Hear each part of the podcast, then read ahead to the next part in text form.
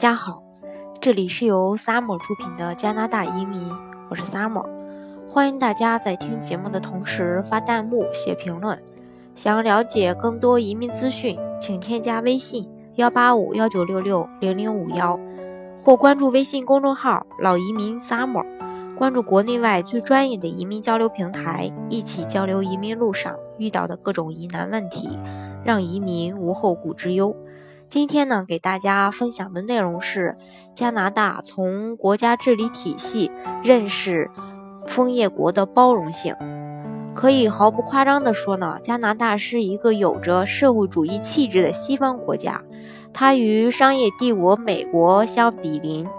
但是呢，温和又不张扬。除了令人费解的文化景观，它不同寻常的朴实无华，构成了它在北美大陆的另一种气质和魅力。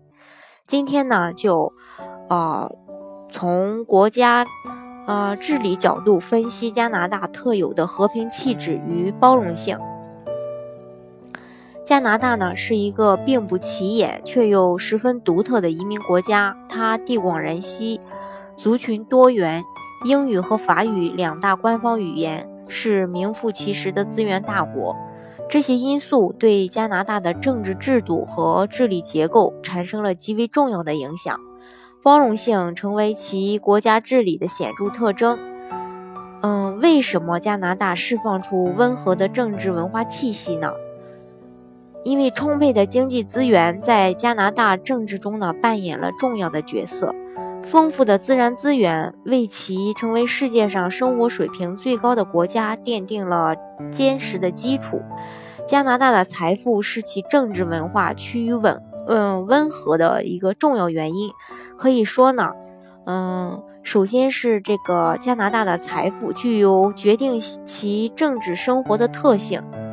历史上呢，加拿大没有规模宏大的革命和危机。加拿大宪法绝不是一部关于个人权利的高度理想主义国家的宣言，像美国和法国的宪法所反映出来的那样。这两个国家的在一千八百到一千八百六十七年间呢，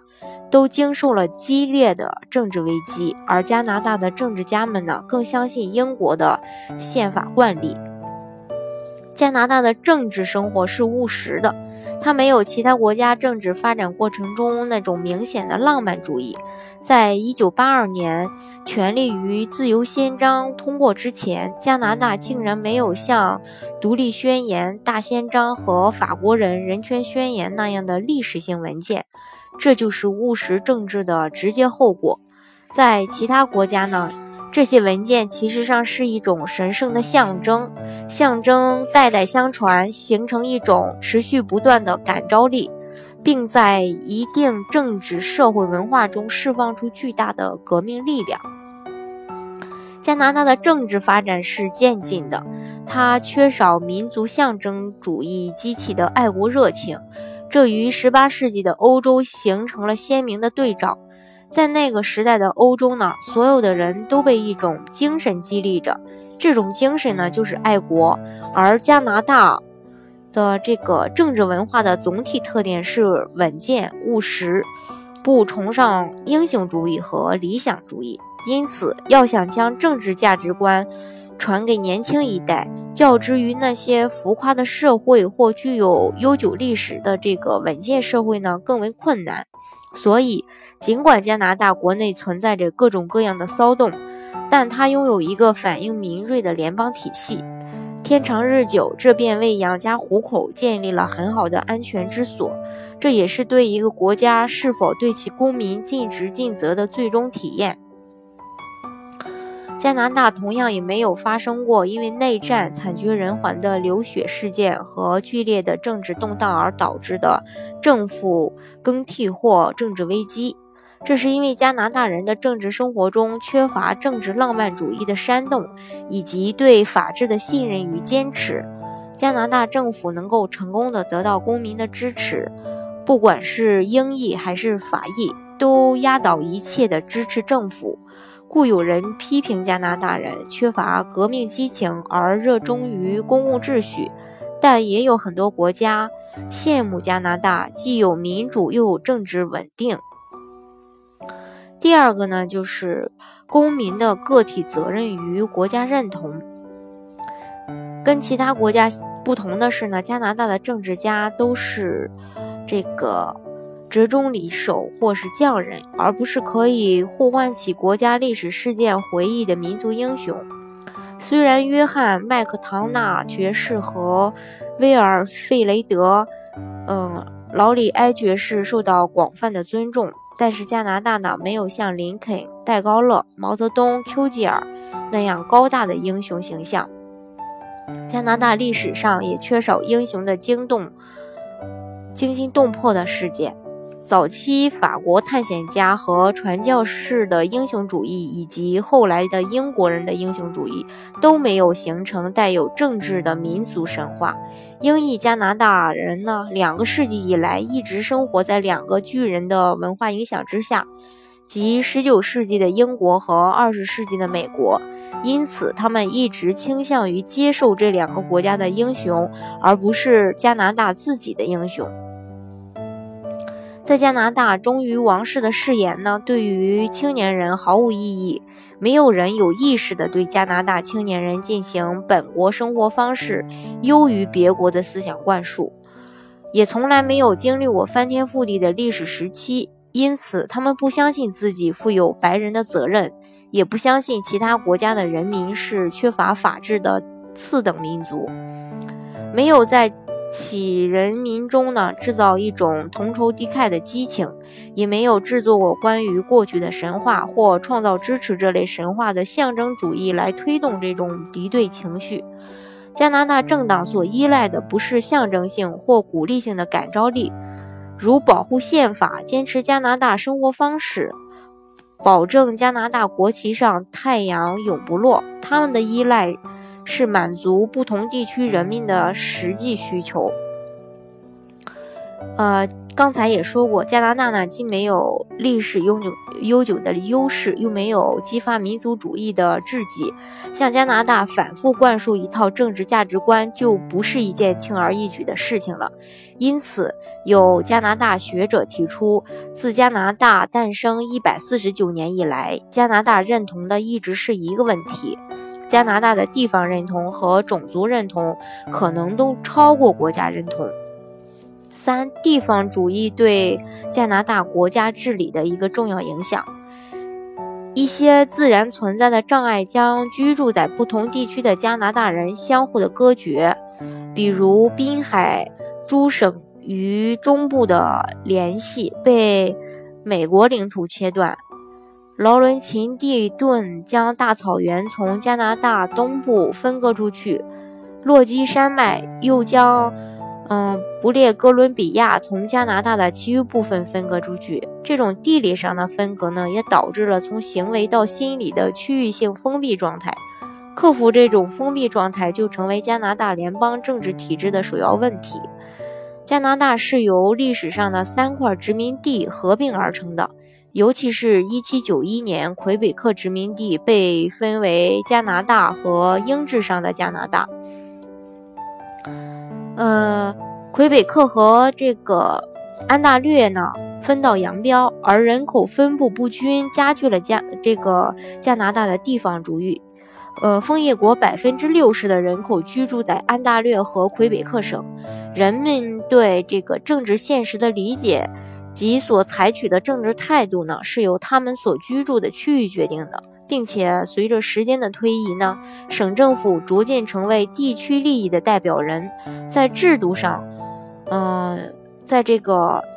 制度的结构中呢，强化了地方主义。二十世纪八十年代，最高法院在《权利与自由宪章》的这个条款的基础上，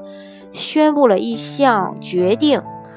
废止在魁北克官方语言法实施中对使用英语商业标牌的禁令。后来，魁北克全民大会通过例外条款，又恢复了这条禁令。在加拿大呢，尽管各地区情况不同，但权力中心始终掌握在安大略和蒙特利尔市的大工商企业手中。加拿大学者指出，利害关系需要政府的谎言来抚慰。西部和大西洋地区认为自己的利益因为中部大都市的利益而遭到牺牲，这种情感更加剧了这些地区的痛苦。而西部加拿大绝大部分在执政党中是没有代表的。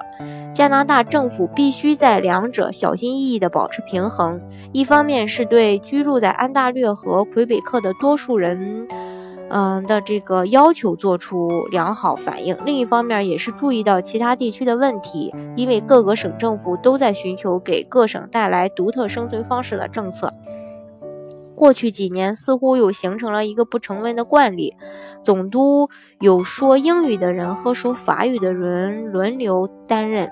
阿尔卑他所拥有的巨大储备的石油和天然气产品，给这个省带来了新的力量和自信的源泉。因为丰富的矿产资源归省级政府支配的，阿尔卑他省呼唤一种能使西部产生更大影响的制度。它日益增长的经济实力对加拿大的政治决策有着越来越多呃越大的影响。它在资源控制方面领导着其他的一些省。纽芬兰则坚定不移地要求对近海资源的拥有权、对渔业的控制。魁北克坚持保留实行其语言及经济政策的所有权利。发达的地方主义是加拿大实行联邦制的最为重要的原因。法裔和英裔两个种族集团在加拿大历史上一直占有统治地位，而且这两大集团之间的关系是加拿大政治中从未中断的争议议题。两大集团的均衡力敌，使其具有集权特点的政治制度难以生长起来。第四，典型奉行文化多元主义国家。世界上很少有其他国家像加拿大这样，在其公民构成中有如此众多的不同种族。语言成为将加拿大分割成两大文化成分的因素。英语和法语是加拿大两大官方语言。虽然只有一个立法机构，但重要的法律通过必须得得到说法语和英语两个呃这个立法群体中的多数的批准。也就是说，加拿大特色的双重多数体制，联邦政府依靠公共基金鼓励非英语和非法语民民族呢接受多种文化，并任命一位内阁部长专门负责多元文化方面的事务。它首都是设在渥太华，国土面积是九百九十九百九十八万平方公里，居世界第二。如此地大物博的国家，核心地区在安大略和魁北克，核心地区的影响力也在此。从地图上我们可以发现，这里，嗯，这两个截然不同的区域汇汇合点就是位于渥太华和圣劳伦斯河交汇处的。岛屿城市蒙特利尔位于安大略省与魁北克省之间的首都渥太华呢，正好处于这条轴线上，而且像一个天平支点一样，一头拖着安大略，一头拖着魁北克。一九九五年十月三十日，从东部到西部，千千万万加拿大人在电视机前度过了紧张而又不安的一天。当魁北克全省公民投票结果公布之后，人们才为魁北克省继续保留在加拿大而出了长长的一口气。维护统一的联邦派以百分之五十点六的，呃微弱多数险胜。百分之四十九点四的魁北克独立派，位于中心地带内部的魁北克省有这样的一种情绪：他们认为渥太华的联邦政府基本上被掌握在英裔加拿大人中，也基本上是为这部分人利益服务的；而法裔加拿大议员则不把自己看成是联邦制中的一种控制力量，他们一直认为自己的作用就是保护法语部分的生存，不受联邦体制中英语的主子们的破坏。罗马教堂一直控制着魁北克的教育，在向学生灌输传统政治观念方面呢，做出了巨大的努力。这种状况一直持续到二十世纪六十年代。近来，魁北克教育界人士中